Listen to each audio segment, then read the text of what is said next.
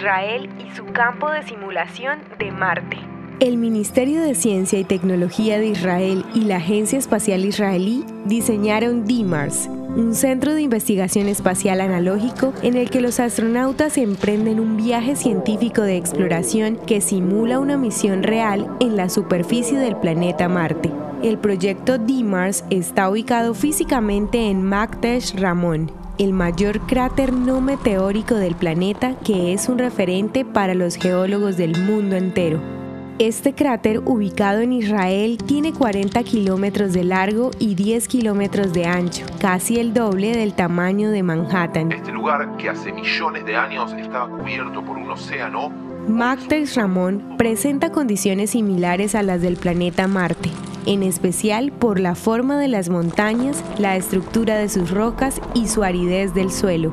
El proyecto DIMARS nació en 2017 e hizo su primera misión analógica a Marte en 2018. Desde entonces ha realizado varias misiones analógicas y ha creado programas educativos especiales e incluso un curso único y de vanguardia para formar ramonautas. De esta manera, Israel se prepara para eventuales misiones futuras a Marte y sigue dando pasos para llevar a la humanidad al espacio. Si quieres saber más del proyecto, puedes visitar su página web o seguirlos en sus redes sociales.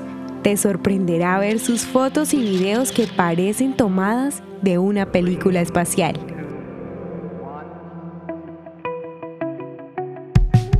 Ya lo sabemos, a veces no te salen nuestras audiohistorias y eso no puede suceder. La solución es sencilla. Ve a nuestro perfil y activa la opción de agregar a favorito. Cada vez que publiquemos tú lo sabrás y ni una audiohistoria te perderás. El contenido original de Audiohistorias de Israel fue provisto y realizado por Philos Project.